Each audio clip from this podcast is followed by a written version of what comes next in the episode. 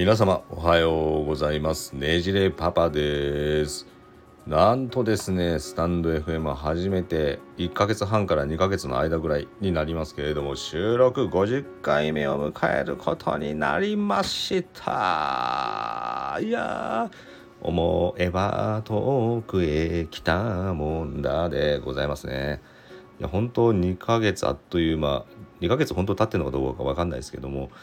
50回も迎えることができたっていうところは本当自分の中でも大きな大きな自己肯定感の高みというものを感じるところもあります。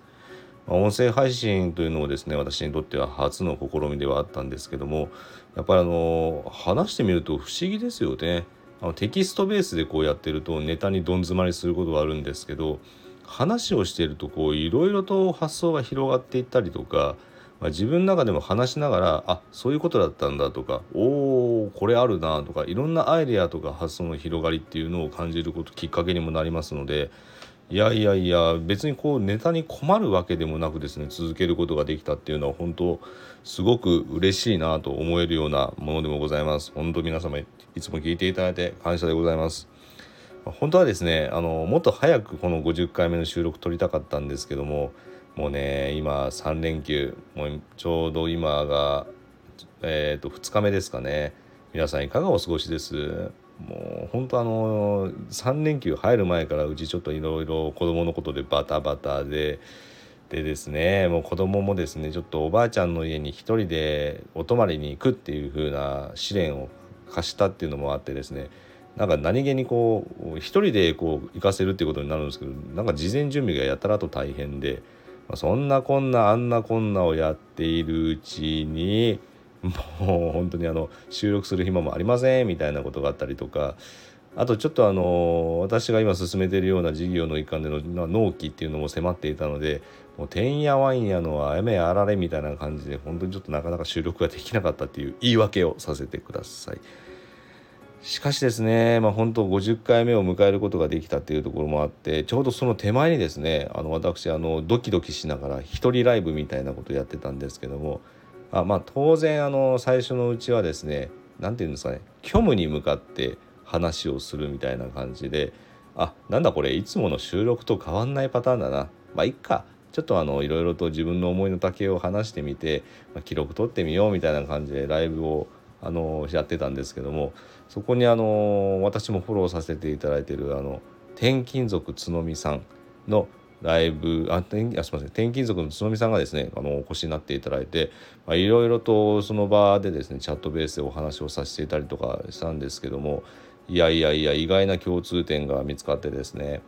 やっぱりこういうようなコミュニケーションをするからこそあのやっぱりあのその方の人柄ですとか感じ方とかあと共通点といったものも浮き,、まあ、浮き彫りにすることができるんでやっぱこれ本当すごいありがたいツールだなと思ってますこのスタンド FM。でそれがきっかけでちょうどその翌日ですね、えー、角見さんがライブをされるということだったので私生まれて初めてですよ人のライブに参加させていただくなんてもう本当あら私でよろしいのかしらみたいな感じではあったんですけどもちょっと参加させていただいていろいろ楽しくお話をさせていただいたという経緯もあります。まあ、ちょうど50回目の節目のタイミングでですねこのようなチャンスいただけたこと本当に嬉しいなと思っています。でですねこのその場でもですねいろいろ話題にはなったんですけどもなんでこのスタンド FM を私が始めたかについてなんですがまああのもともとはですね自分がこれから新しく始めようとする事業というものを、まあ、何かしらこういうふうに人に知っていただくような媒体となればいいかなというところで始めたっていうのがもともとの経緯ではあったんですけどもちょっとですねなかなかあの私のビジネスパートナーの、まあ、先生なんですけども時間を合わせるのがすごく大変だだしちょっと音声だけではですね伝わらないニュアンスっていうのもあるのでちょっと動画の方に移行しようということで主にその先生との対談で、えー、記録に残せるものは YouTube の方にちょっと動画を投稿し直しますので、まあ、もしですね皆さんあの、まあ、そのねじれの意見よりも専門医の先生の話の方を聞きたかったのにってこう言われる方がいらっしゃればあ下にあの概要欄のところにですね動画の URL を貼らせていただきますんで、まあ、そちらからぜひぜひご覧になっていただければと思います。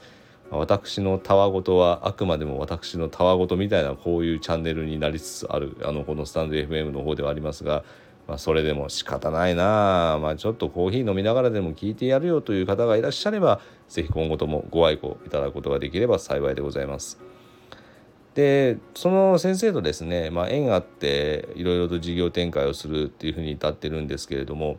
やっぱその方はですね子どもの心専門医というこういう、えーまあ、専門の資格をお持ちでいらっしゃってですね日本に大体700人ぐらいしかいないんですかね。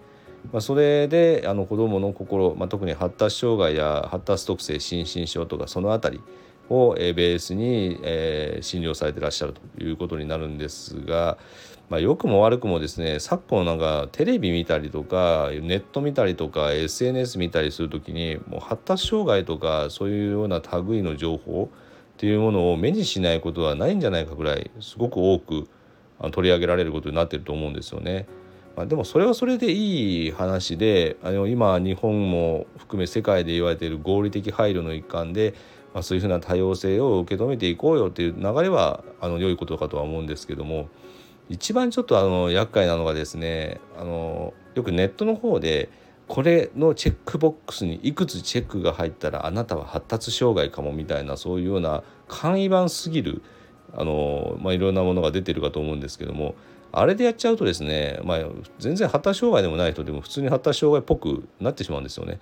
ですのでよくグレーゾーンですとか発達デコボコとか発達ゆっくりちゃんとかなんかいろんな用語で呼ばれていますけれども本当はそういう言葉は医学的には存在しないことになってるんですがちょっとそれが逆にトリガーになってその子どもや親御さんの生きづらさにつながってしまうといった逆効果を生んでしまっているということもあったりします。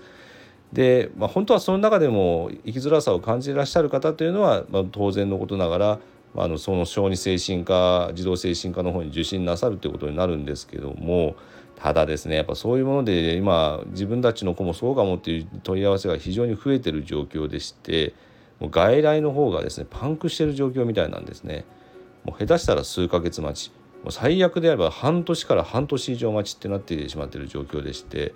本当だったら今すぐにでも相談してなんとか手立てを講じたいのにと思ってる親御さんにしてはいやそんなに待つんですか？その間どうしたらいいんですか？っていうのは思われるのは当然で、まあ、私もそうです。だからその間どうすればいいんだっていうところですとかそもそも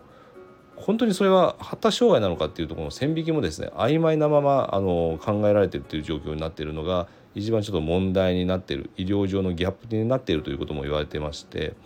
ま本当はですね発達検査なんで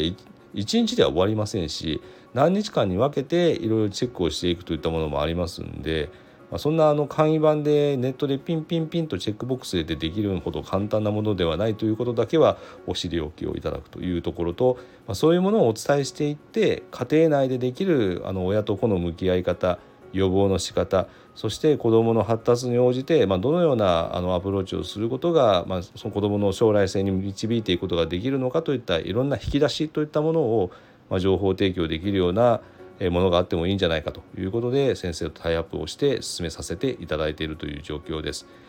まあ、それが一つのパターンとしてオンラインサロンといったものも設けていますしあとは YouTube の等の動画の方でそのニュアンスをお伝えするそしてこの音声配信は私が好き勝手に喋らせていただいているというふうなちょっと使い分けをさせていただいているところにもなりますので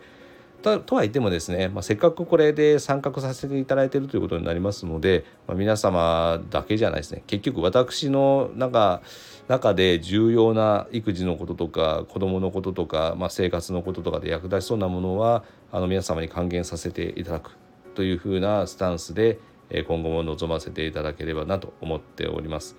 まあ、50回目ですので次は100回目ですかね。100回目なればまた違った風景が見えるんだろうなと思ってドキドキワクワクそわそわしております。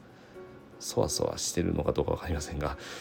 というですねちょっと主に朝収録して、まあ、出すタイミングは皆様に聞いていただきやすい時間に公開ということにはなりそうですが特にですね朝はですねほんとダミ声になりやすくてほんとお聞き苦しくてほんと申し訳ないですし頭がまだあのフル回転してない状況ですんで「あ」とか「え」とか「う」とか「お」とかなんかいろいろ言ってるかもしれませんが、まあ、そこはご愛顧、あのー、ご愛顧じゃないですね、まあ、生温かい耳で聞いていただくことができれば幸いでございます。